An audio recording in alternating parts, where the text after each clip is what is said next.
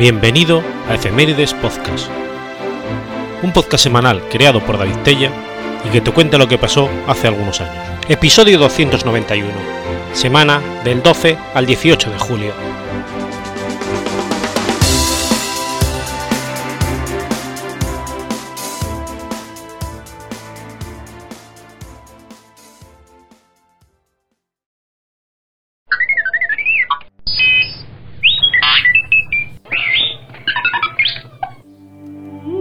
12 de julio de 1873. Se instaura el, Cantón de Cartagena. Se denomina Cantón de Cartagena a la insurrección federalista que en el marco de la Primera República Española acaeció en la provincia de Murcia con el objetivo de constituirla en un cantón federal. El hecho de que la sublevación cantonal acaeciera en numerosos puntos de la provincia de Murcia durante el verano de 1873 tuviera como primer eslabón la ciudad de Cartagena, que fue la primera en proclamar el cantón murciano el 12 de julio de aquel año, que la ofensiva del ejército centralista en agosto acabará por focalizar toda la resistencia cantonal tras los muros de la misma ciudad. Esto hizo que la mayor parte del conflicto desarrollado tuviera como escenario exclusivo a la referida ciudad, y que por lo tanto se identificara como Cantón de Cartagena. Sin embargo, no es menos cierto que lo que se pretendió en este episodio histórico fue la consecución de un cantón murciano con personalidad jurídico-política agrupando en la provincia de Murcia dentro del ámbito geográfico nacional, aunque esto acabara siendo una quimera de sus promotores, pues nunca llegó a materializarse completamente. Tras el fracasado golpe del 23 de abril de 1873, el republicanismo federalista se afianzó. Por ello, las elecciones a las Cortes Constituyentes arrojaron aparte de una elevada abstención del 60%, una aplastante mayoría de republicanos federales. Sin embargo, los federalistas estaban escindidos entre la mayoría benevolente, partidaria de un federalismo que debía organizar la descentralización desde arriba, desde las Cortes, mientras que la minoría intransigente quería un proceso desde abajo, esto es, establecer previamente los estados y en las Cortes constituir la federación. En ese sentido, los benevolentes eran partidarios de constituir los estados de la federación según los antiguos reinos históricos, mientras que los intransigentes pretendían la formación de cantones según la división provincial.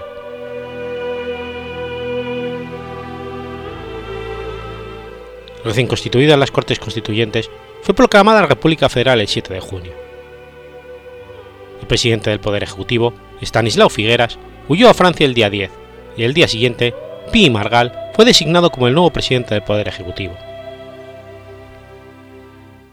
La ruptura con los intransigentes se produjo con la aprobación de una ley de medidas extraordinarias para frenar la insurrección carlista. Pero no se aplicó a las regiones afectadas, sino a toda España, lo que produjo el abandono de los diputados intransigentes de las Cortes. Entonces, los intransigentes formaron en Madrid un comité de salud pública, bajo la presidencia de Roque Barcia, para vigilar los intereses de la nación y llevar a cabo la insurrección cantonal. Inicialmente, el comité pensó llevar a cabo la insurrección en Madrid, de modo semejante a la Comuna de París de 1871, pero dada su imposibilidad, se eligió Cartagena. Para informarse de las posibilidades que tenía esta idea, el comité envió a Cartagena a Manuel Cárceles Sabater, un cartagenero que estudiaba medicina en Madrid, que cuando regresó presentó un informe muy optimista. Entonces, el Comité de Salud Pública constituyó la Comisión de Guerra, presidida por el general Juan Contreras y de la que formaba parte Ruperto Chavarri, Andrés Lafuente y el coronel Guillermo Fernández. Estos se comprometían a sublevar, además de a Cartagena, Valencia, Barcelona, Sevilla y Murcia. La insurrección comenzó en Cartagena el 12 de julio, a pesar de que el presidente del comité en Madrid, Roque Barcia quería que se retrasase. El inicio de la sublevación se produjo cuando el regimiento de África que iba a proceder al relevo de la guarnición del fuerte de Galeras, compuesta por voluntarios, se negaron. Así, a las 4 de la mañana del día 12 de julio, por iniciativa del enlace con el Comité de Madrid, Cárceles Sabater se constituyó una Junta Revolucionaria de Salvación Pública, presidida por Pedro Gutiérrez de la Puente y con José Bonet Torrents como vicepresidente.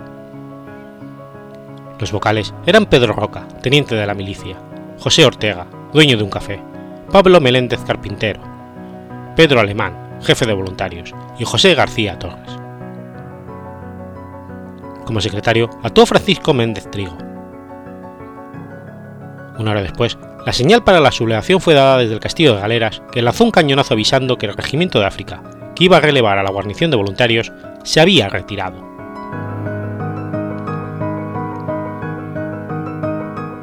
El jefe de la guarnición de voluntarios del fuerte, el cartero Sáez, en su afán de enarbolar una bandera roja y al no contar con ella, mandó izar la turca creyendo que no se vería la media luna. Pero el comandante de Marina lo divisó, comunicándolo al ministro de Marina.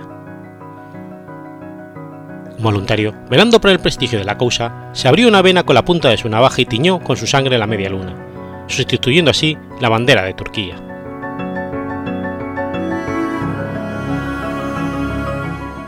Esa misma hora, las 5 de la madrugada del 12 de julio, un grupo de voluntarios al mando de cárceles invadió el ayuntamiento, instalando en los bajos la Junta Revolucionaria de Salvación Pública, que se había constituido una hora antes, mientras otros grupos ocupaban las puertas de la muralla de la ciudad. Más tarde se presentó el alcalde interino Leandro Samper, combinándoles a que desalojaran el edificio y a no conseguirlo convocó una reunión en la corporación municipal que debatió la reclamación de la Junta presentada por escrito para que se llevara a cabo el efecto la formación del cantón murciano. A las 11 de la mañana, el alcalde cursó un telegrama al presidente del gobierno en el que les exponía las peticiones de la Junta. La respuesta llegó pocas horas después a través del gobernador civil de Murcia, Antonio Altadil. Digo usted a la Junta en nombre mío y del Gobierno que la Comisión de las Cortes tiene acordado el cantón murciano. En breve será un hecho este acuerdo. Yo salgo en tren express para esa. Resista hasta donde pueda la dimisión del ayuntamiento. Evite apelar armas y derramamiento de sangre. Altadil llegó a Cartagena acompañado del diputado federal murciano Antonio Gálvez Arce, conocido como Antonete, y se reunió con la Junta a media tarde. Después de valorar que los insurrectos tenían en su poder las fortalezas de Galeras, Atalaya y Moros, y los principales puntos de la ciudad, se aconsejó al ayuntamiento que dimitiera, cosa que hizo en presencia del gobernador de la provincia, por su consejo y bajo su presidencia. Esta decisión del gobernador civil de hacer dimitir al ayuntamiento fue muy criticada por el gobierno de Pimargal, como manifestó en la sesión de las Cortes del 14 de julio, en la que se debatió la actuación del gobierno, porque había facilitado la proclamación del Cantón de Cartagena.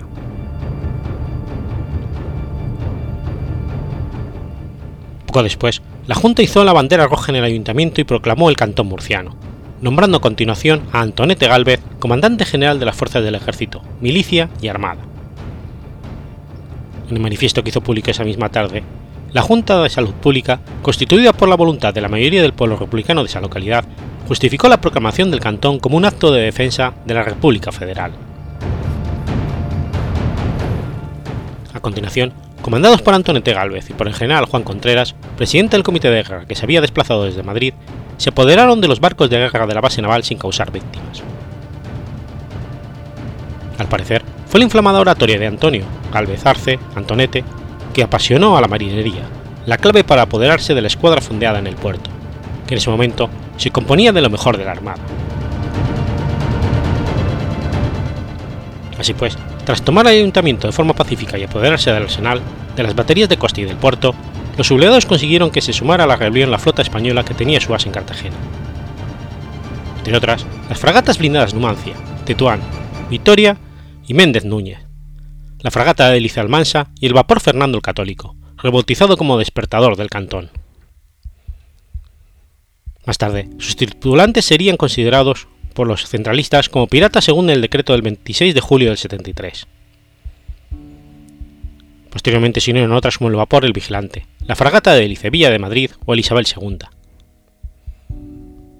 Estos dos últimos y maquinaria, por lo que efectuaron labores de defensa del puerto y de la cárcel, respectivamente.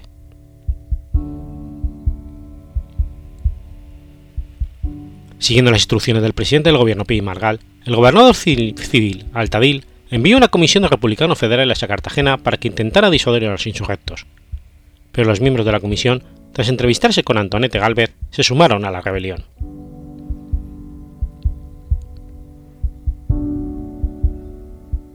El general Contreras asumió el mando militar de las fuerzas sublevadas y los cantonalistas elegían como jefe de cantón a Roque Barcia. Los marineros y algunos oficiales decidieron unirse a la revolución, y a los que no lo hicieron se les dejó marchar libremente. El 15 de julio, el general Juan Contreras hacía público un manifiesto en que comunicaba que se acababa de levantar en armas el, al grito de cantones federales.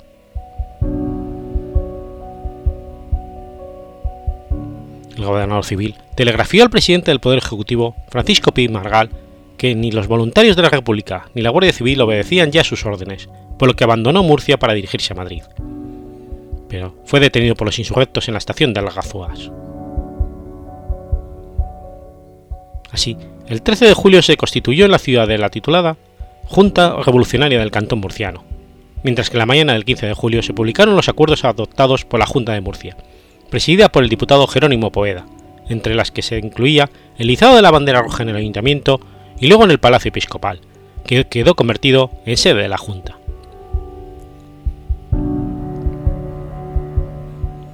En el manifiesto, la Junta Revolucionaria de Murcia establecía que las Juntas Revolucionarias de los Pueblos organizaran en los mismos la administración municipal con arreglo al sistema federal, y además anunciaba que iba a nombrar una comisión que atendiera al armamento y las defensas del cantón murciano, y otra que estableciera relaciones con las provincias limítrofes. Ambas estarían bajo las órdenes del general Contreras y el ciudadano Antonio Gálvez, con lo que establecía implícitamente la subordinación de la Junta de Murcia a la de Cartagena, en la dirección del cantón murciano, que quedó así constituido.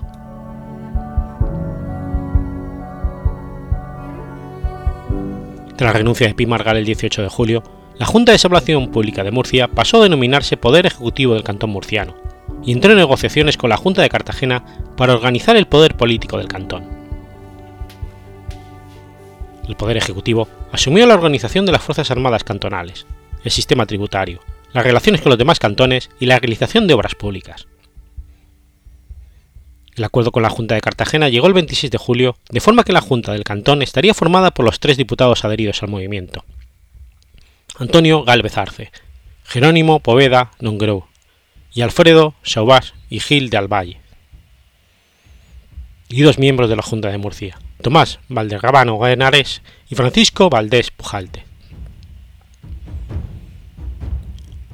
La sede de la Junta del Cantón se establecería en la ciudad de Murcia, aunque mientras durase la guerra se establecería en Cartagena. Pero en tanto no se constituyó esa Junta del Cantón, la Junta de la ciudad de Murcia siguió funcionando como poder ejecutivo del cantón, y el día 29 de julio disolvió la Diputación Provincial.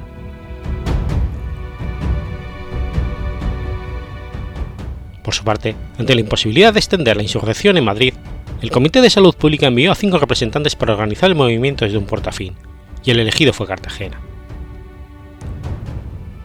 el 24 de julio, en acuerdo con los diputados intransigentes y la Junta de Cartagena, crearon el Directorio Provisional como autoridad superior para dar unidad y cohesión del movimiento cantonal, y extenderlo con la formación de nuevos cantones.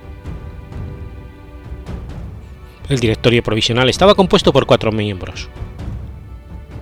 Dos días después, el Directorio Provisional se amplió a nueve, y finalmente el 27 de julio, el Directorio Provisional se transformó en el Gobierno Provisional de la Federación Española.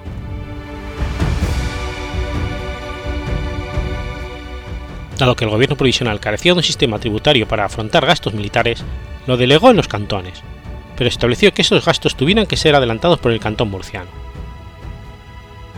De este modo, la recaudación de fondos provocó conflictos entre el gobierno provisional establecido en Cartagena y el poder ejecutivo del cantón establecido en Murcia, que vino a debilitar el poder ejecutivo. El conflicto recaudatorio llegó a provocar la dimisión de Poveda de la presidencia del Poder Ejecutivo el día 8 de agosto el Poder Ejecutivo quedó devaluado ante el gobierno provisional y ante el avance centrista del gobierno provisional, se reunió en Murcia y decidió la retirada hacia Cartagena el día 11 y 12 de agosto y fue disuelto el Poder Ejecutivo. Por su parte, el 2 de septiembre el gobierno provisional presentó su dimisión. Sus miembros integrados en la Junta de Cartagena, que quedó como única autoridad, la Junta Soberana de Salvación Pública, presidida por Pedro Gutiérrez.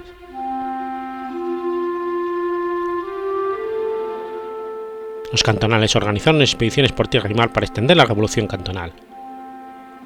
En tierra se dirigieron marchas sobre numerosos puntos del sudeste, como Lorca, Ellín y Orihuela, y una marcha sobre Madrid que fue desbaratada en Chinchilla. Con la flota que quedó en su poder al proclamarse el cantón, se dirigieron expediciones marítimas a Valencia, Málaga, Alicante, Torrevieja, Águilas, Mazarrón o Vera, con diferente suerte, para extender el cantonalismo y también conseguir financiación y víveres.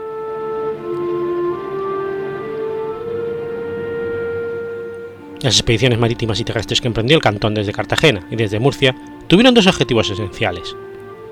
En primer lugar, extender la rebelión con que se conseguían distraer fuerzas al enemigo y alejar la línea del presunto cerco al que podría ser sometido. Y en segundo lugar, proveer la subsistencia a las fuerzas concentradas en Cartagena que pasaban de 9.000 hombres y que el itineral del campo de Cartagena no podía proporcionar y proveerse el dinero necesario para hacer frente a los gastos de la guerra, porque los recursos obtenidos en la propia Cartagena eran insuficientes. La primera expedición marítima tuvo lugar el 20 de julio en una acción simultánea del vapor de ruedas Fernando el Católico al mando del general Contreras hacia Mazarrón y Águilas, en la costa murciana, y de la fragata blindada Vitoria al mando de Antonete Galvez hacia Alicante. En principio, las dos misiones tuvieron éxito, pues Mazarrón y Águilas se incorporaron al cantón murciano, y Galvez proclamó el cantón de Alicante constituyendo una junta de salud pública. Pero tres días después de la vuelta de Victoria a Cartagena, las autoridades centralistas recuperaron el control de Alicante y pusieron fin al cantón. Galvez regresó en el vapor de ruedas vigilante que había sido requisado en el puerto de Alicante e hizo escala en Torrevieja. Allí había sido constituido el 19 de julio el cantón de Torrevieja, diferente del cantón valenciano y presidido por Concha Boracino. Pero para mantener su propia supervivencia, solicitaron su incorporación al cantón murciano, justo antes de la expedición a Alicante. Y el 22 de julio se formalizó la incorporación de Torrevieja al cantón murciano, dejando de pertenecer a la provincia de Alicante. Al día siguiente, cuando el vigilante estaba a punto de entrar en Cartagena, fue interceptado por la fragata alemana SMS Friedrich Karl, haciendo uso del decreto recién aprobado por el gobierno de Nicolás Almerón, que declaraba piratas a todos los barcos que enarbolaran la bandera roja cantonal, por lo que podían ser apresados por los buques de cualquier país dentro, incluso de las aguas jurisdiccionales españolas. Además, el comodoro Reinhold von Werner, comandante del SMS Friedrich Karl, exigía la entrega de la fragata Vitoria, porque también habían arbolado la bandera roja del cantón, no reconocida internacionalmente. Finalmente, la Junta de Cartagena entregó el vigilante a Werner, pero no la Victoria, que estaba a salvo en el puerto. El vigilante fue enviado a Gibraltar y posteriormente devuelto a las fuerzas gubernamentales tras largas negociaciones, mientras que Galvez y la tripulación fueron desembarcados en Cartagena.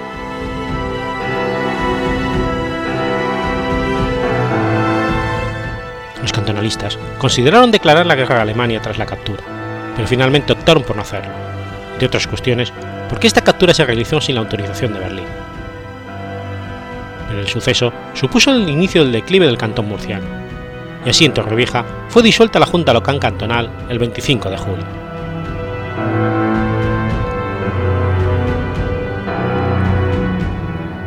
Mientras tanto en Murcia se organizó la primera expedición terrestre importante con destino a Lorca, ciudad que no quería sumarse al cantón murciano, como ya había hecho Totana y Alama de Murcia, tras ser auxiliadas por una columna de voluntarios que había salido de la capital de la provincia el 21 de julio.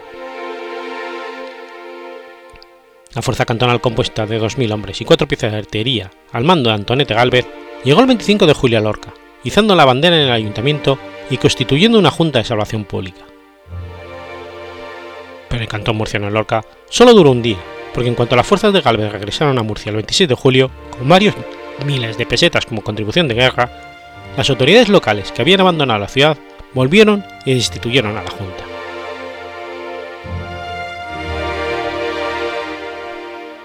La segunda expedición marítima tuvo como objetivo sublevar la costa andaluza de Almería y Málaga.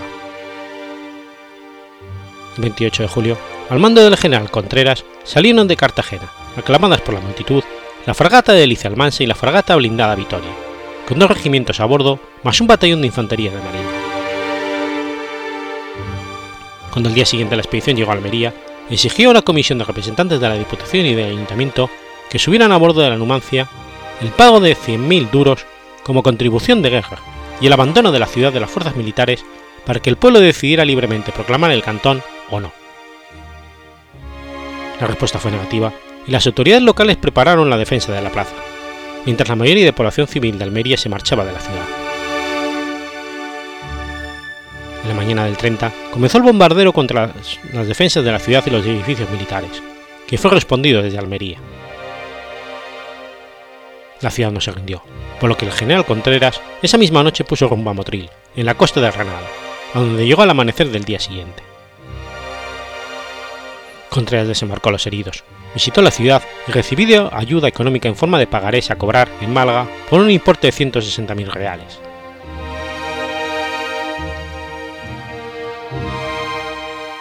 Después se dirigieron a Málaga para tratar de atraer a la ciudad a la causa cantonalista.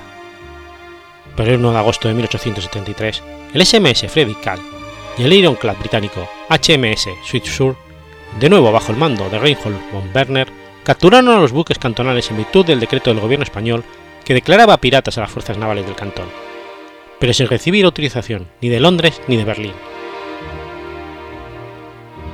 En el enfrentamiento, las fuerzas anglo-germanas capturaron casi sin oposición a ambos buques. Al llegar a Escombreras, cerca de Cartagena, las tripulaciones de las dos fragatas fueron obligadas a desembarcar y a descargar los cañones, mientras el general Contreras permanecía detenido en, en el Friedrich Karl, aunque fue puesto en libertad poco después. La Almansa y la Victoria quedaron bajo la custodia británica y fueron llevadas a Gibraltar donde serían devueltas al gobierno español. La poca oposición a la captura se debió a que a bordo de la Almansa se encontraba el general Contreras, uno de los líderes de las fuerzas cantonalistas y que se trataba de una fragata de madera frente a dos blindadas, razón que también motivó que la Victoria se rindiera sin oponer resistencia para evitar represalias contra el general y los 400 tripulantes de la Almansa.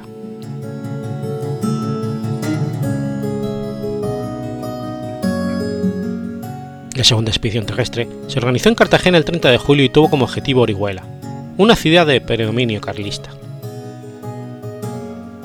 Estaba mandada como la primera expedición terrestre a Lorca por Antonete Galvez y contaba con fuerzas de Cartagena y Murcia. Entraron en la ciudad de madrugada enfrentándose a guardias civiles y carabineros dispuestos para su defensa. En los combates murieron cinco guardias y nueve resultaron heridos, mientras los cantonales tuvieron un muerto y tres heridos, e hicieron prisionero a 14 civiles y la totalidad de los 40 carabineros. Tras su victoria en la llamada Batalla de Orihuela, volvieron a Cartagena al día siguiente junto con los guardias civiles y carabineros que llevaban presos.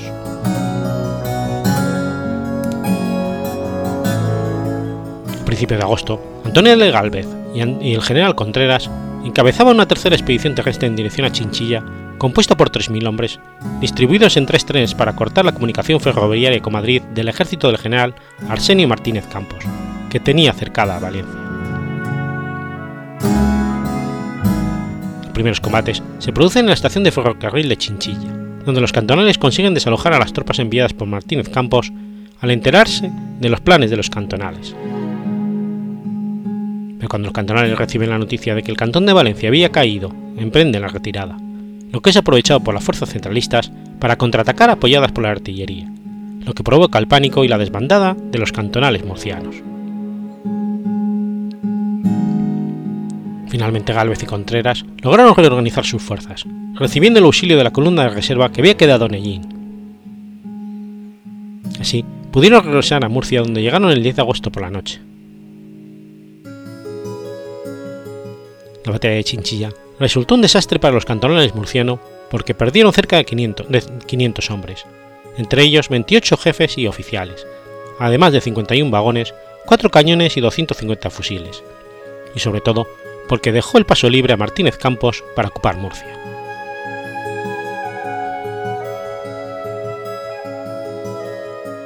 Así, el día 12 de agosto de 1873 era disuelta la Junta Revolucionaria de Murcia y el del resto de municipios, por lo que solo quedó Cartagena como símbolo de la lucha por la autonomía federativa. Pero no, sustrayémoslo del separatismo que les atribuían los enemigos de los republicanos en un afán de restarles adeptos. Cuatro días después, Martínez Campos comenzaba el cerco por tierra de Cartagena. La ciudad entera estaba amurallada y había baterías de defensa en las colinas circundantes. Bombardeos eran habituales y se cortó el suministro de agua y alimentos.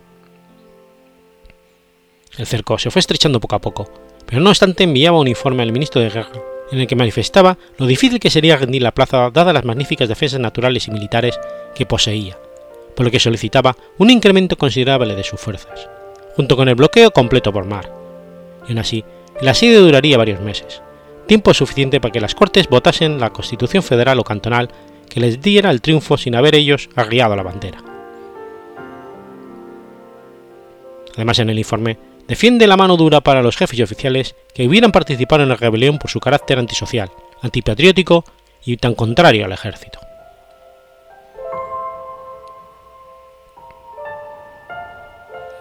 La amenaza del bombardeo de Alicante dio lugar a negociaciones, que finalmente no tuvieron éxito, entre las autoridades civiles de Alicante a través del cuerpo consular acreditado en la ciudad y los jefes de la Armada Cantonal, que fueron aprobadas por el gobierno de Castelar. El general Martínez Campos, jefe del ejército desde el 15 de agosto, tenía cercada por tierra Cartagena, y se opuso enérgicamente a las mismas porque como había afirmado en un informe anterior enviado al gobierno, este no debe admitir transacción ni insultar, ni indultar, sino ahogar con la sangre de las cabezas que esta revolución bastarda. Martínez Campos presentó la dimisión que le fue aceptada, siendo sustituido el 25 de septiembre por el general Francisco de Ceballos, otro militar alfonsino.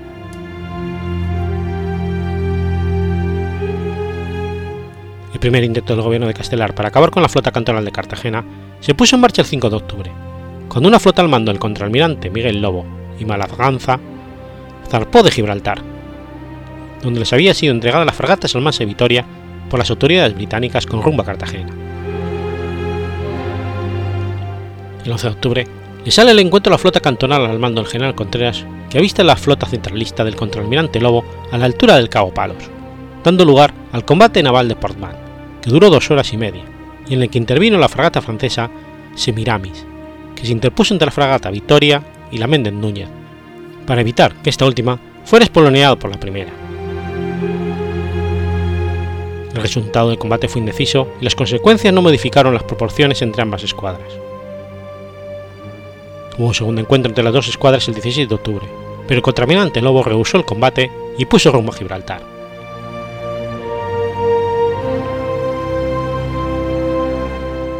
La huida de la flota echó abajo el proyecto del gobierno de Castelar de cercar Cartagena por mar y por tierra, única forma de conseguir la capitulación de la plaza.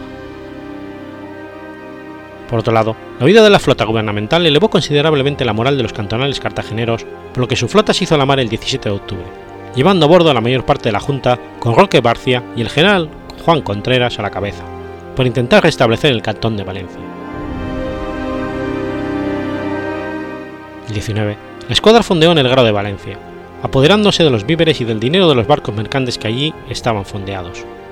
Pero su llegada no provocó el esperado levantamiento cantonal de la ciudad, por lo que los barcos levaron anclas el 21 de octubre y el 22 regresaron a Cartagena, junto con los barcos apresados del puerto de Valencia.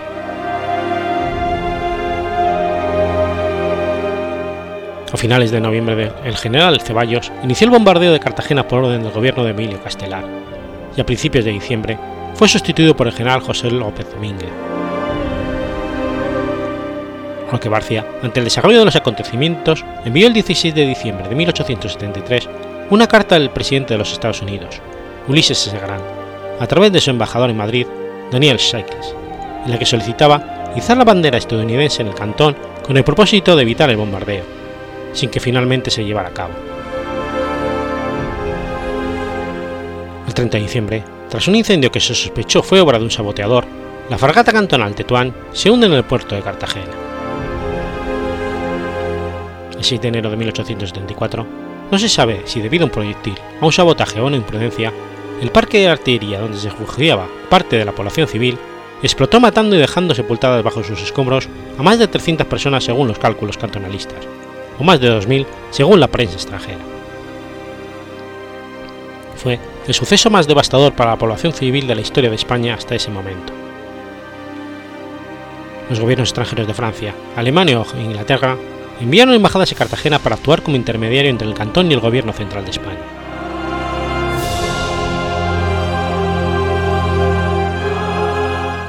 La situación es cada vez más insostenible. Hay muertos en las calles y escasez de alimentos, por lo que se opta por desalojar a mujeres y niños, los centralistas toman la batería de los Dolores y atacan con ella la ciudad. Se calcula que lanzaban una media de 1.200 proyectiles al día. Posteriormente toman las baterías que rodean la ciudad y penetran en la bahía del puerto.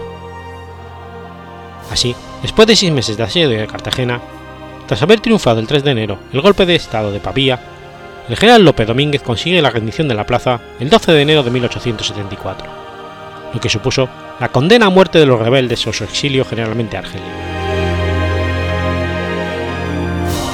El 12 de enero de 1874, la Numancia zarpó con rumbo a Mazalquivir para llevar al exilio de Orán a unas 500 personas, entre las que se encontraban los líderes cantonalistas Antonio Gálvez Arce y Juan Contreras, y San Román.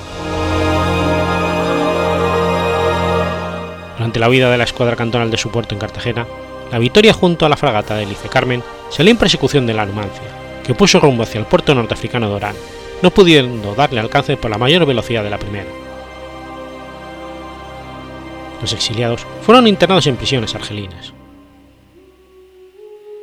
El 13 de enero, las tropas del gobierno entraron en la ciudad.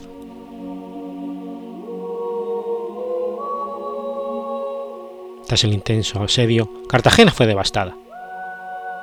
Se calcula que tras el bombardeo, más del 70% de los edificios de la ciudad habían sido destruidos o presentaban graves daños. Según otros cálculos, 327 edificios fueron destruidos completamente y unos 1.500 con grandes destrozos, entre ellos el ayuntamiento y la catedral, y solo 27 edificios en toda la ciudad quedaron intactos.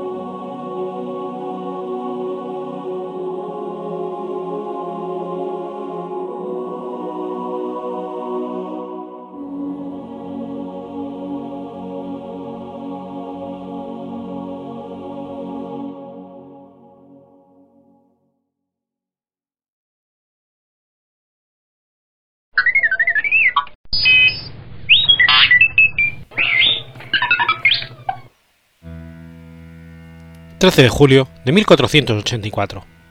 Nace Pedro de Toledo.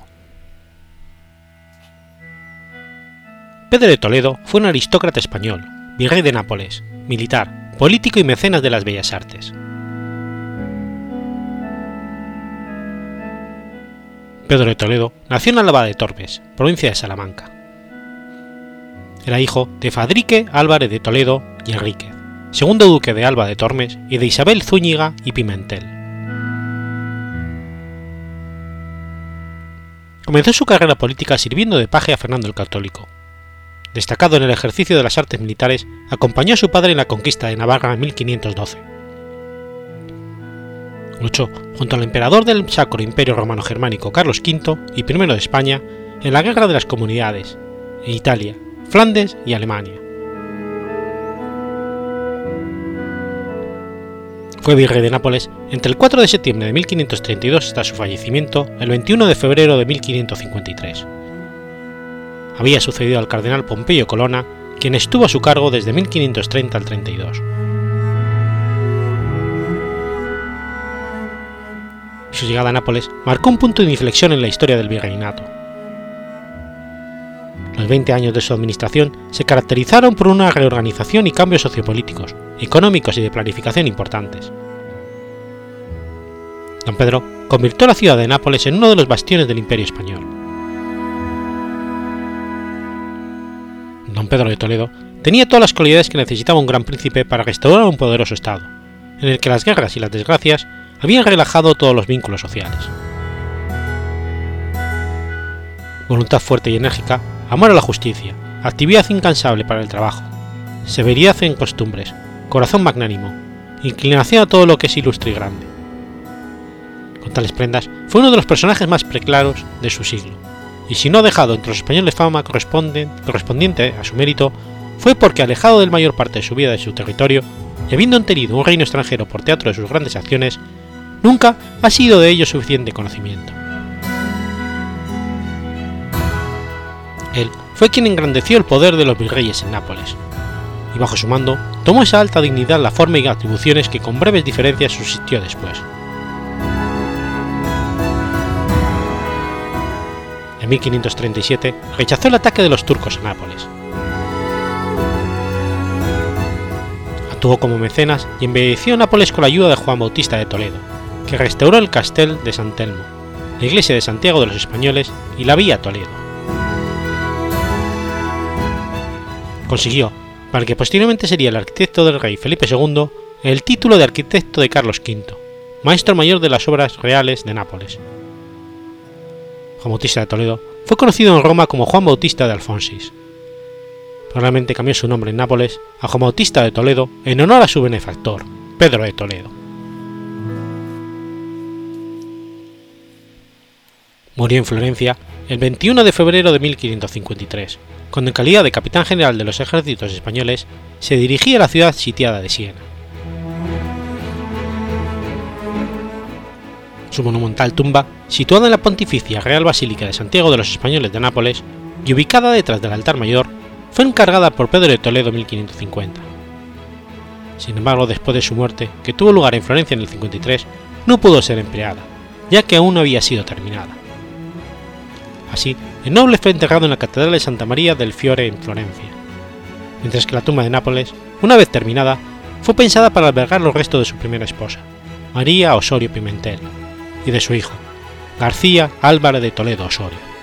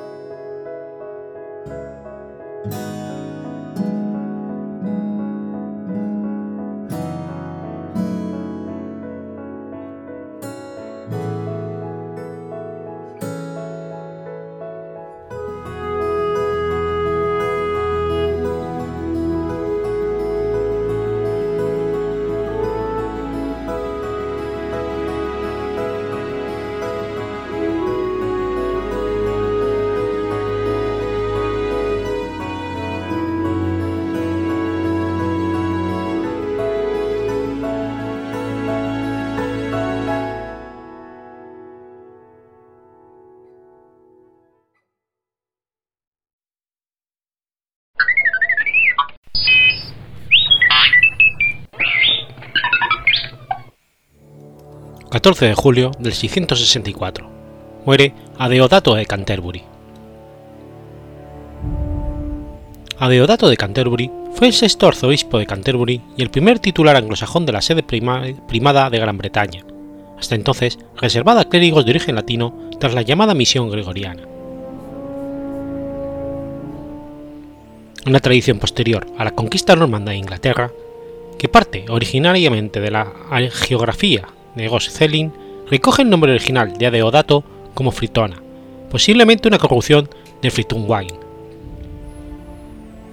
Fue consagrado obispo por Itamar, obispo de Rochester, el 12 de marzo del 655. Fue el sexto arzobispo después de la llegada de los misioneros enviados por el Papa de Roma en la llamada misión gregoriana, y el primer arzobispo nativo de la isla de Gran Bretaña, después de cinco clérigos originarios de la península itálica, pues había nacido en el reino sajón occidental de Wessex. Una de las razones para el largo periodo entre la conversión del reino de Kent hacia el año 600 y el nombramiento del primer arzobispo nativo puede haber sido la necesidad de establecer escuelas por parte de los misioneros para educar a los nativos hasta un nivel lo suficientemente alto como para asumir cargos eclesiásticos de importancia. A Deodato debía probablemente su nombramiento para la sede de Canterbury a un acuerdo entre los reyes Corberto de Kent y Ken Balta de Besset. El nombre Adeodato, o más literalmente su versión latina, Deus Dedit, significa Dios ha dado, y era el nombre de un papa reciente, Adeodato I, sumo pontífice entre el 615 y el 618. Era una práctica habitual entre los primeros obispos sajones tomar un nombre adoptado, a menudo de los últimos papas. No está claro en qué periodo adoptó Deodato su nuevo nombre, aunque el historiador Richard Shea considera probable que hubiera sido cuando fue consagrado como arzobispo, en lugar de cuando entró en la vida religiosa como era costumbre en la época.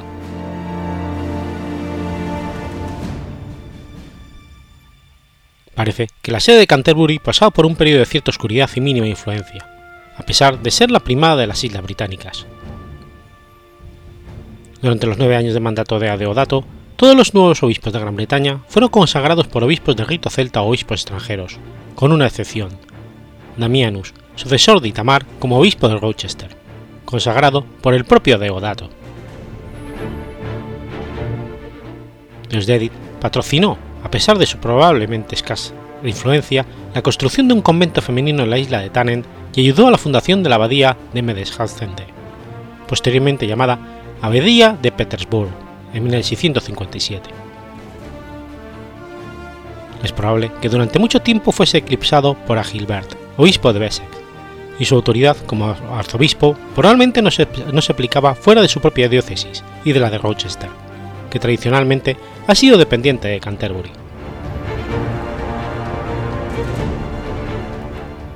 El importante sínodo de Whitty, en el que se debatió si la iglesia de Northumbria debía seguir el método celta o el romano de datación de la Pascua, se celebró en el 664.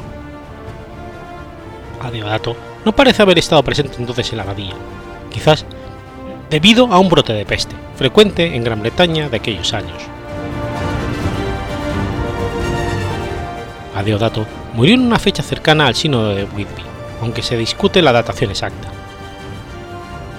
Veda el Venerable, en la historia eclesiástica Yendis Aglorum, afirma que el 14 de julio del año mencionado, cuando un eclipse, eclipse fue seguido rápidamente por una plaga y mientras el obispo Colman fue refutado por la decisión unánime de los católicos y devuelto a su propio país, Adeodato, el sexto arzobispo de Canterbury, murió.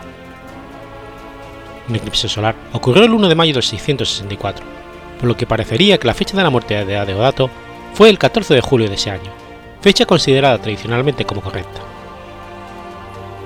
Sin embargo, esta datación entra en conflicto con la información que el mismo Veda recoge antes de su historia, donde afirma que el predecesor de Adeodato, Honorio de Canterbury, murió el 30 de septiembre de 653.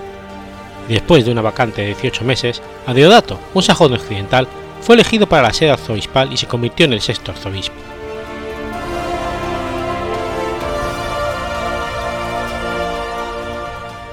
Él fue consagrado por Itamar, obispo de Rochester el 26 de mayo y gobernó la sede hasta su muerte, nueve años, cuatro meses y dos días más tarde.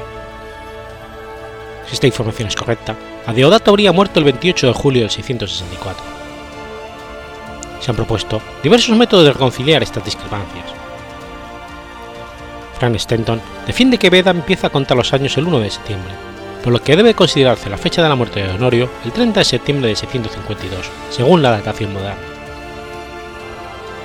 Además, Stenton argumenta que los copistas medievales habrían introducido un error en los manuscritos de la historia, y que Veda escribió que la duración del mandato de Deodato fue nueve años, siete meses en lugar de nueve años y cuatro meses, como se indica en los manuscritos.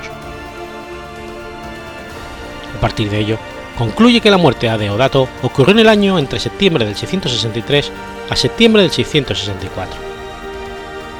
Este cálculo es correcto respecto al eclipse del año de la muerte, pero muestra una discrepancia en el día específico de la muerte, a lo que Stenton afirma que los cálculos de Veda fueron más correctos que la fecha de la muerte tradicional. Stenton concluye finalmente que Adeodato murió el 28 de octubre del 663.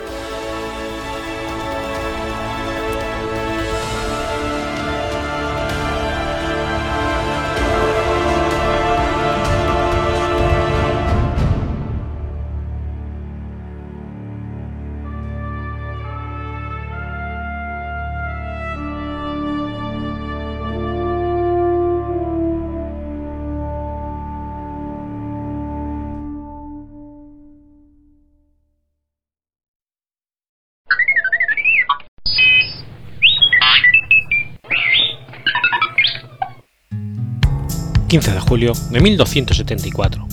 Muere Buenaventura de Bagnoregio. Juan de Fidanza, también conocido como Buenaventura de Bagnoregio, fue místico y teólogo franciscano, obispo de Álvano y cardenal italiano que participó en la elección del Papa Gregorio X. Fue discípulo de Alejandro de Ales y llegó a ser general de la Orden franciscana. Es conocido como el Doctor Seráfico y es considerado como santo por la Iglesia Católica. Juan de Fidanza, que después adoptó el nombre de Buenaventura, nació alrededor del año 1218. Algunos datan su nacimiento en ese año y otros en el 1221. La tradición dice que en su niñez había sido afectado por una grave enfermedad y ni siquiera su padre, que era médico, esperaba salvarlo de la muerte. Pero su madre entonces recurrió a la intercesión de Francisco de Asís, que había sido canonizado hacía poco, y Buenaventura se curó. Entre 1236 y el 42 cursó artes en París, consiguiendo en ellas el magisterio. En 1243 entró en la orden franciscana y allí cursó teología. En el 48 era bachiller bíblico y para el 50 fue sentenciario, logrando finalmente en el 53 el título de maestro.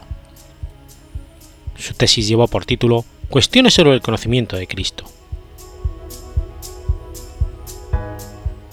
La oposición de algunos de los profesores de la Universidad de París contra los franciscanos perturbaron la paz de los años que Buenaventura pasó en esta ciudad. El líder de los que se oponían a los franciscanos era Guillermo de Saint-Amour, quien criticó a Buenaventura en una obra titulada Los peligros de los últimos tiempos. Este tuvo que suspender sus clases durante algún tiempo y contestó a los ataques con un tratado sobre la pobreza evangélica, con el título de Sobre la pobreza de Cristo.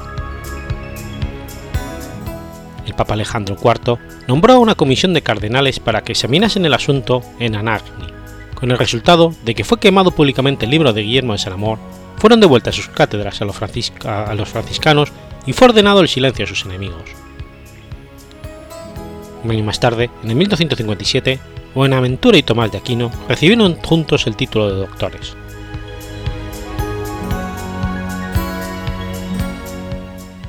La tradición dice que Buenaventura no veía en sí más que faltas e imperfecciones, y por esto se abstenía algunas veces de recibir la comunión, por más que quisiera. Cierta vez que asistía a misa, llevaba varios días sin atreverse a comulgar y estaba meditando acerca de la pasión de Cristo, cuando Dios, para premiar su humildad, hizo que un ángel tomara de las manos del sacerdote una parte de la hostia y la depositara en su boca.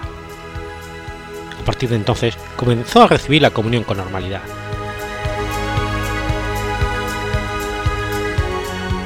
En 1257, Buenaventura fue elegido superior general de los frailes menores. La orden estaba en ese momento desgarrada por una división con los franciscanos que se denominaban espirituales y los que denominaban relajados. Los espirituales seguían las ideas del abad Joaquín de Feuer. Estos tenían una visión trinitaria de la historia. Sostenían que el Antiguo Testamento era parte de la era del Padre, que el Nuevo Testamento era parte de la del Hijo y que en ese momento había llegado a la era del Espíritu. Mientras que la era del Padre estaba marcada por la libertad positiva a costa de la libertad negativa y la era del Hijo por la libertad negativa a costa de la positiva, la era del Espíritu traería la concurrencia de ambas en la libertad plena. Esta nueva era habría sido inaugurada por Francisco de Asís, que había llegado a la unión total con Dios en una nueva forma de monarquismo, distinta a las anteriores. Además, coincidiría con la aparición de un libro que exponía sus doctrinas y que fue falsamente atribuido al beato Juan de Parma, que era quien se había retirado del gobierno de la orden en favor de una aventura. Este se trataba del Evangelio eterno, predicho por el libro del Apocalipsis. Los espirituales, por eso, predicaban una severidad inflexible de la guerra original, mientras que los relajados pedían que se mitigase. Buenaventura, entonces, y ante la amenaza de anarquía, se ve obligado a sostener que la historia es una y que Cristo es la última palabra de Dios. Sin embargo, y ante la necesidad de reconocer en Francisco cierto desvenir de la Iglesia, aceptó que existiera el progreso. El nuevo monarquismo de Francisco no consigue en una ruptura con el viejo paradigma, sino en su propia extensión. Escribió por eso una carta a todos los provinciales para exigirle la, perfecta observancia de la regla original y la reforma de los relajados, pero sin caer en los excesos de los espirituales. Asimismo, en el primero de los cinco capítulos generales que presidió, presentó una serie de declaraciones de reglas. Las mismas fueron adoptadas y ejercieron gran influencia sobre la vida de la orden, pero no lograron aplacar a los espirituales.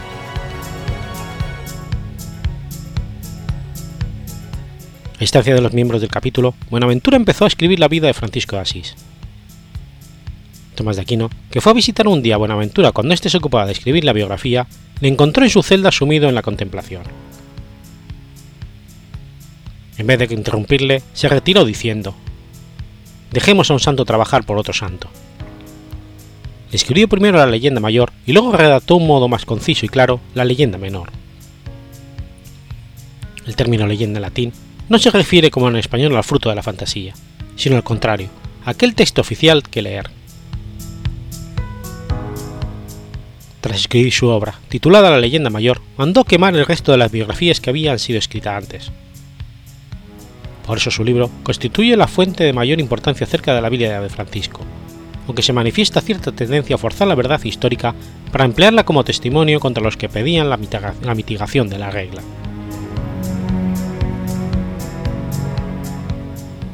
Buenaventura gobernó la Orden de San Francisco durante 17 años, y por esto a veces se le llama el segundo fundador.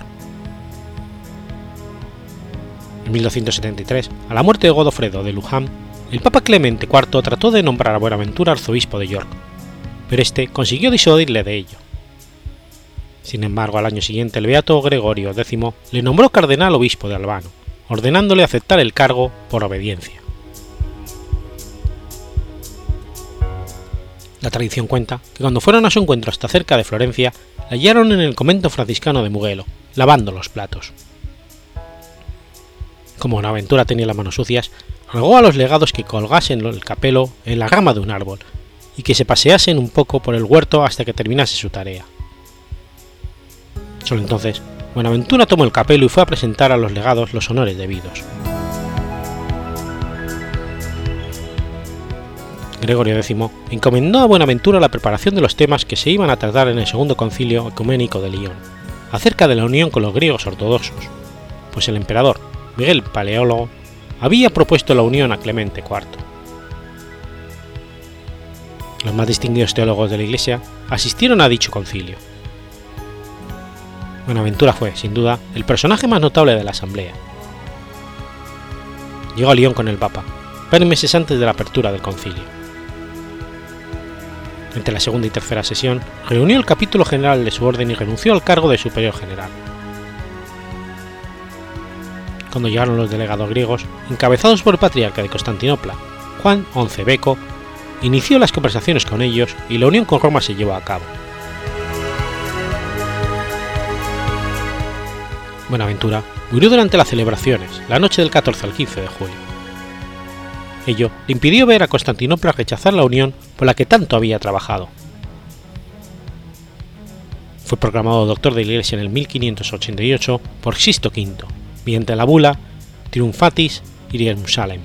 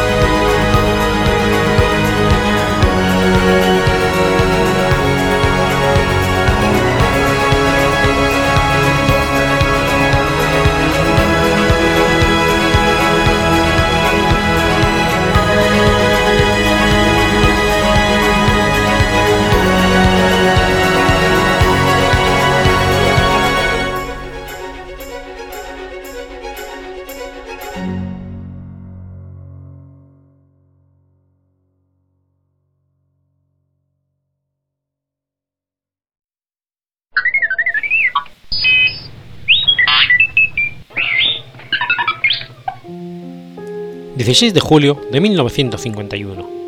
Se publica por primera vez El guardián entre el centeno.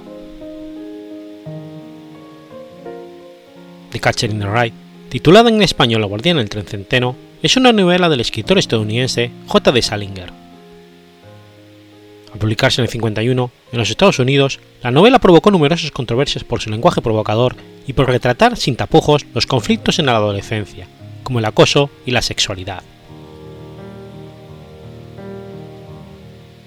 La obra está escrita con narrador intradiegético y en primera persona. El protagonista de la novela, Holden Caulfield, se ha convertido en un icono de la rebeldía adolescente. El título del libro en inglés hace referencia a una reflexión que el protagonista realiza en el libro sobre la letra de un poema, que trata sobre un catcher, alguien que agarra o sujeta, que evita que los niños caigan por el precipicio. La novela cuenta la historia de Holden Caulfield, un joven neoyorquino de 17 años que acaba de ser expulsado de Pensy Perp, su escuela preparatoria. Está narrada en la voz de Holden, un joven que se ha caracterizado por tener malos resultados en sus estudios y quien cree que la mayoría de la gente es falsa, salvo algunas excepciones, como su exnovia Jane Gallagher, a la que recuerda en gran parte de la, de la narración. También se destaca el gran amor que siente hacia sus hermanos. Uno de ellos, Ellie, está muerto La historia comienza un sábado, poco antes de Navidad. A Holder le han informado que no volverá a su colegio después de las vacaciones. Pasa sus últimos momentos en el colegio en compañía de Robert Hackley, un alumno al que Holder no aguanta. Tras una pelea con Ward Stadler, su compañero de habitación, decide no esperar hasta el miércoles para volver a Nueva York, marchándose esa misma noche. Una vez en su ciudad, se aloja en el Hotel Edmond, al bar del hotel, pero no se encuentra a gusto. No lo dejan beber y las mujeres con las que habla le parecen estúpidas. Decide ir a Ernest a tomar algo, pero se encuentra allí con una exnovia de su hermano, por lo que decide regresar al hotel. Subiendo a su habitación, el ascensorista le dice a Holder que puede conseguir una prostituta que por 5 dólares tendrá sexo con él. Acepta, pero una vez que la prostituta, Sunny, llega a su cuarto, se arrepiente de todos modos quiere pagarle, pero ella afirma que la tarifa es de 10 dólares. Holden se niega a pagar más de lo convenido. Regresa Sony con el ascensorista unos minutos más tarde, reclamando los 5 dólares faltantes. Holden se niega a dárselos e insulta al ascensorista, que le golpea, mientras la prostituta le quita de la billetera los 5 dólares. Al levantarse el día siguiente, Holden llama por teléfono a Sally Ace, una muchacha con la que había salido en varias ocasiones anteriormente quedan en verse esa tarde. Tras dejar el hotel, mientras espera la hora de la cita, compra un disco para su hermana. Holden y Sally van primero al teatro y después a patinar. Holden le propone a Sally escapar de la ciudad e irse a vivir a una cabaña. A ella le parece mala idea, lo que enfurece a Holden, quien le dice que ella le cae muy mal. Esto genera que Sally se vaya a su casa llorando ofendida sin aceptar las disculpas. Holden invita a un ex compañero de colegio, Carl Luz, para ir a un bar. El encuentro con Luz es corto, ya que le dice que debe irse rápido. De todas maneras, Holden sigue en el bar, bebiendo hasta emborracharse. Holden desea ver a su hermana Phoebe, una niña de poco más de 10 años, pero no a sus padres. Va a su casa y sigilosamente entra a la habitación de su hermana. Resulta que sus padres están en una fiesta, por lo que Holden y Phoebe pueden conversar tranquilamente. Cuando Phoebe se entera de que su hermano ha vuelto a ser expulsado de un colegio, se enfada y comienza a cuestionar a Holden, acusándolo de ser una persona que no le agrada nada ni a nadie. Es en esta conversación que el protagonista afirma querer ser guardián entre el centeno. Cuando los padres regresan, Phoebe esconde a su hermano en el armario. Finalmente Holden escapa de su casa sin ser visto se marcha a la casa del señor Antonini, un ex profesor suyo que lo aprecia mucho. Antolini le prepara su sofá para que pueda dormir en él. Poco después de acostarse, Holden despierta cuando su ex profesor le acaricia la cabeza. Asustado, al pensar que se encuentra frente a un pervertido, se viste rápidamente y marcha de allí. pasa esa noche en una estación de metro. Caminando solo por la ciudad, decide marcharse al oeste. Antes, desea avisar a su hermana de la decisión, porque le deja una nota en la escuela para encontrarse con ella en el museo. Phoebe llega a la cita con una maleta, diciendo que se va con él. Holden se niega, por lo que su hermana se enfada. Para alegrarla, la acompaña al zoológico y al carrusel. Viéndola girar, Holden se siente feliz y finalmente decide no marcharse. En el último capítulo de la novela, unos meses más tarde de lo narrado, Holden cuenta que estuvo enfermo y que se encuentra ahora en una institución, recuperándose. También manifiesta echar de menos a varias de las personas de las que ha hablado en la historia. Se han vendido más de 60 millones de ejemplares de esta novela, y cada año se venden 250.000 ejemplares más. Salinger nunca quiso que su novela fuera llevada al cine, por lo que no existe ninguna versión de ella en la pantalla grande. Sin embargo, muchos protagonistas de diversas películas toman a Holden Caulfield como referencia o influencia notoria. Varios asesinos famosos tomaron el libro como referencia. Mark David Chapman, el día que mató a John Lennon el 8 de diciembre de 1980, había comprado un ejemplar de este libro y escribió en él: Esta es mi declaración tras matar al ex Beatle, sacó la novela y se quedó leyéndola hasta que llegó la policía y lo arrestó. En su declaración a la policía tres horas después, Chapman dijo: Estoy seguro que la mayor parte de mí es Holden Caulfield, el personaje principal del libro. El resto de mí debe ser el diablo. John Hinckley Jr. intentó asesinar a Ronald Reagan en el 81, declaró que estaba obsesionado con el libro Robert John Bardo, quien en julio de 1989 asesinó a la joven actriz Rebecca Schanfer, llevaba consigo un ejemplar de esta novela de Salinger.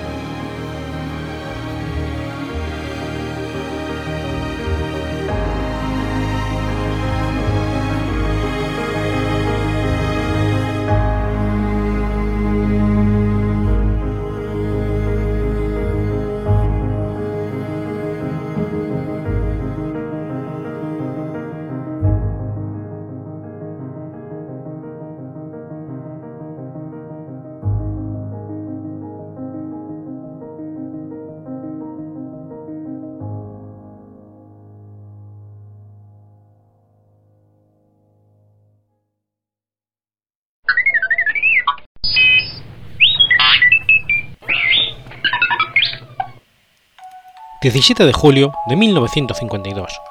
Nace David Hasselhoff. David Michael Hasselhoff es un actor, productor y músico estadounidense, también conocido como The Hoff. Tiene ascendencia alemana e irlandesa por línea paterna y por línea materna inglesa. Una vez terminado el instituto, ingresó en el Instituto de Artes de California. Un día, mientras trabajaba en el restaurante, fue descubierto por un responsable de castings que le hizo algunas pruebas. Gracias a estas consiguió sus primeros papeles, con breves apariciones en algunas series como The Young and the Restless y Police Story. Poco a poco fue haciéndose un hueco en la industria a finales de la década de los 70 y acá apareció en series como Vacaciones en el Mar. Pero su gran oportunidad llegó en el 82 con la serie El Coche Fantástico, serie por la que se interesó desde que se conoció el proyecto. La serie fue un enorme éxito tanto en Europa como en América. Se mantuvo en antena durante cuatro años. En ella interpretaba a Michael Knight. El éxito de esta serie popularizó su imagen a nivel mundial. Tras la finalización de la serie, entró en una fuerte crisis profesional, ya que no conseguía que le ofrecieran ningún trabajo interesante lo que le hizo plantearse el final de su carrera como actor. Felizmente, paralelo al final de la serie, decidió dedicarse a otra de sus pasiones, la música. Grabó su primer disco titulado Night Rocker en el 85. Cuatro años más tarde, unos productores televisivos le comentaron la idea que tenían para una serie. La vida de unos vigilantes de las playas de Malibu. En un principio no le interesó el proyecto, ya que quería ser reconocido por su labor interpretativa, no por su físico. Pero cuando llegó a su guion, cambió de idea, argumentando que detrás había auténticas historias que reflejaban la vida real de los guardavidas de una playa, los incidentes, los pequeños dramas que tienen lugar, los salvamentos, lo que, lo le hizo aceptar la oferta. Entonces la carrera de David volvió a coger fuerza, llegando más lejos que sus mejores días en el coche fantástico. La serie en cuestión se titulaba Los vigilantes de la playa y David interpretaba al teniente Mitch Buchanan, aunque también ejerció de productor.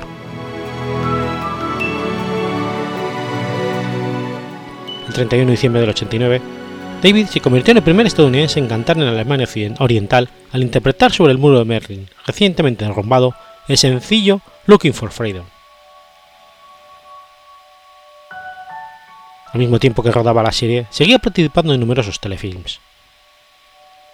En 92 rueda El Anillo de los Mosqueteros, junto con Corbin Bersen y John Rice Davis, entre otros.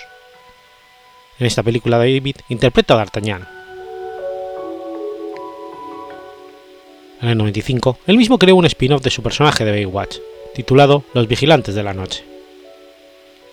En ella Mitch abrió una agencia de detectives junto a un amigo. Dicho tono detectivesco se perdía en el paso de los episodios, dándole un toque paranormal, muy al estilo de la serie que triunfaba por aquella época, Expediente X. En el 98 interpretaría para la pequeña pantalla la adaptación de un cómic de Marvel, Nick Fury, Agent of S.H.I.E.L.D., en la que daba vida al personaje del título. Se suponía que era el episodio piloto de una nueva serie, pero la escasa acogida que tuvo este episodio dio al traste con el proyecto.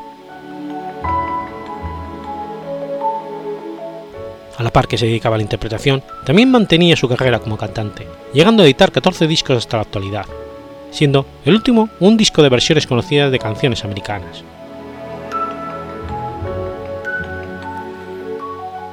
Hasselhoff es una persona muy sensibilizada con los problemas del mundo infantil. Fundó la organización caritativa Carrera por la Vida, que recauda dinero para niños enfermos, y el Club Hasselhoff, para ayudar a niños con cáncer.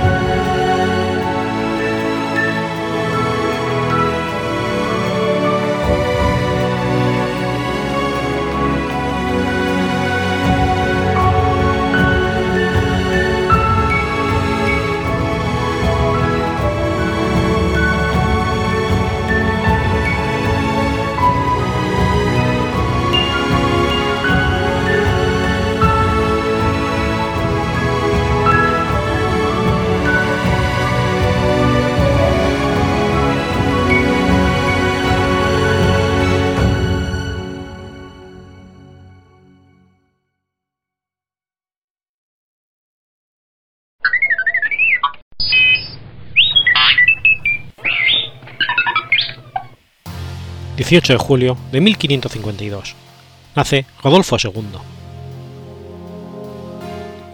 Rodolfo II de Habsburgo fue archiduque de Austria, rey de Hungría y de Bohemia y emperador del Sacro Imperio Romano Germánico. Hijo y sucesor del emperador Maximiliano II y María de Austria y Portugal, hija del emperador Carlos V, fue de carácter débil, enfermizo y excéntrico. Residió en el castillo de Praga desde 1583 hasta su muerte en 1612. De personalidad extravagante y tribularia, pasaba de la euforia a la apatía y a la melancolía sin motivo alguno, y tuvo gran afición a la alquimia, disciplina que conoció a la edad de 11 años en la corte de Madrid, donde se educó junto a su tío, el rey Felipe II. Se relacionó con personalidades como el astrólogo Tycho Brahe y también con personajes populares como barberos, prestidigitadores y adivinos. También le interesaban la astrología, la alquimia, la magia, el coleccionismo de objetos raros y los juguetes mecánicos, especialmente autómatas, relojes y máquinas de movimiento perpetuo, probablemente influido por su contacto con el ingeniero e inventor italiano Joanello Turriano durante su estancia en la corte española de su abuelo Carlos V, persona que sería reemplazada en su corte por el artista italiano Arcimboldo, quien le retrató en su famosa serie de las estaciones, pintado con toda clase de frutas. Rodolfo fue educado en el Escorial durante ocho años bajo la tutela de Felipe II, quien como jefe de la casa intentó sustraerlo a las influencias de su padre, Maximiliano II, de simpatías protestantes.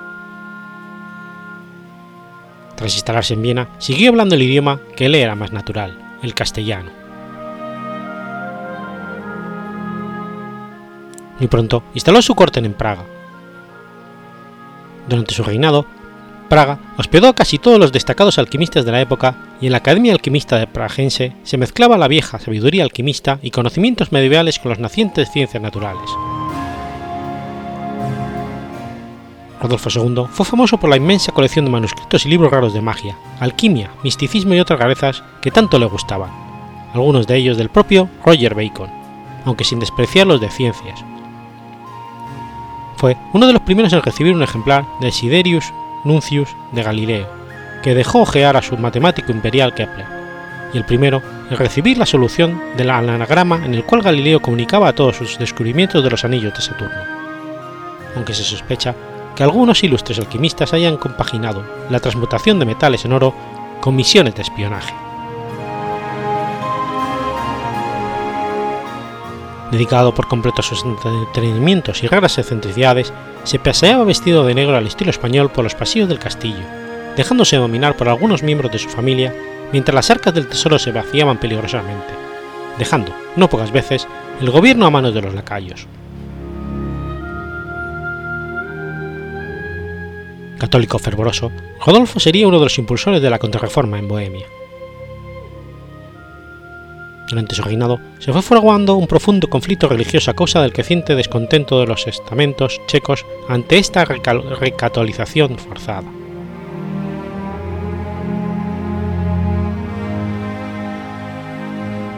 Rodolfo, coronado como rey de Hungría en el 1572, favoreció a una gran parte de la nobleza húngara en la lucha contra los otomanos, rodeándose de personalidades como el barón Ferenc Nádasdy y el barón Nicolás Palfi, quienes en numerosas ocasiones condujeron exitosamente sus ejércitos recuperando incontables fortalezas húngaras de las manos de los turcos.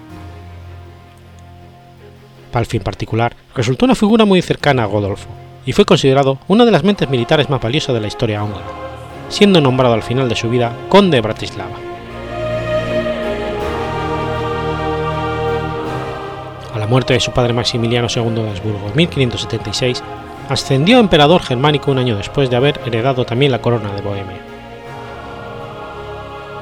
Teniendo dichos títulos, continuó favoreciendo las guerras de los húngaros contra los turcos e intentó entonces extender definitivamente la influencia de los Habsburgo sobre el reciente creado Principado de Transilvania, gobernado por la nobleza de Hungría. Tras la firma del Tratado de Espira entre Maximiliano II y el príncipe Juan Segismundo Zapalyai de Transilvania en 1570, el reino húngaro estaba oficialmente dividido en tres partes. La occidental bajo el control de los Habsburgo, quienes eran sus reyes, una central dominada por los turcos y una oriental en la forma de Principado Transilvano de los húngaros. De esta manera, el objetivo era reunificar el reino, aunque por un lado la nobleza húngara deseaba hacerlo bajo la figura del príncipe transilvano y los germánicos pretendían hacerlo bajo la figura de los Habsburgo. Precisamente, meses antes de la muerte de Maximiliano II de Habsburgo, el príncipe de Transilvania, el conde húngaro Esteban I Báthory había sido coronado rey de Polonia. Sin renunciar al título transilvano, siguió gobernando desde Crocracia, Cracovia, y dejó primero a su hermano y luego a su sobrino como regente de Transilvania. Esta inestable situación alentó a los germánicos a querer apropiarse de Transilvania, lo que resultó una empresa más difícil de lo que imaginaban. Esto generó cada vez más conflictos entre las dos partes, que en efecto querían también expulsar a los turcos de Europa. Y así, décadas más tarde, Rodolfo II se vio forzado a hacer frente a una crisis en el Principado de Transilvania, la cual, conjugada con los enfrentamientos con el Imperio Otomano, provocó la llamada Guerra de los Quince Años. Dicha guerra estuvo dominada por una larga inestabilidad en el trono del Principado transilvano, al cual renunció cuatro veces el conde Segismundo Báthory, y la hostil presencia del general mercenario Giorgio Basta al servicio del rey húngaro Habsburgo. Finalmente, tras el conflicto, surgió la figura del conde Esteban Boscay.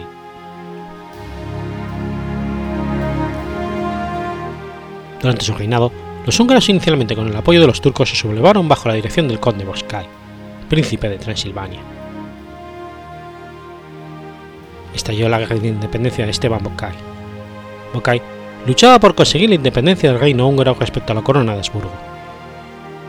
Sin embargo, la difícil posición húngara entre las dos grandes potencias, el Sacro Imperio y los otomanos, determinó la firma del Tratado de Paz, por lo que Rodolfo reconocía la independencia de Transilvania.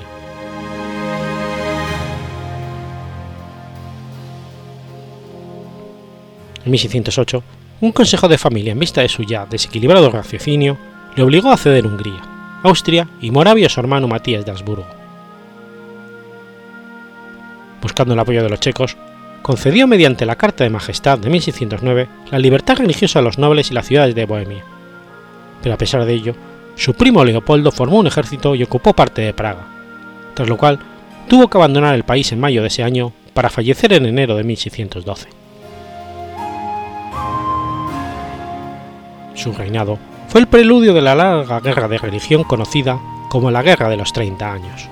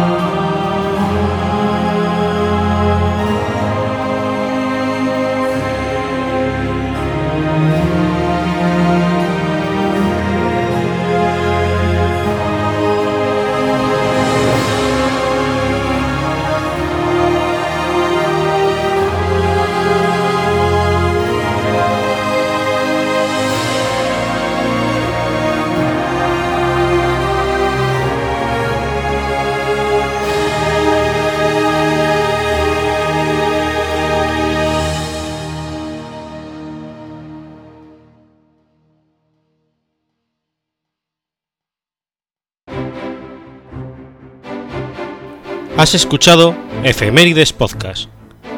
Si quieres ponerte en contacto conmigo, puedes hacerlo por Twitter a la cuenta arroba efemeridespod o mi cuenta personal, arroba telladavid, o por correo electrónico a la dirección efemeridespod.gmail.com.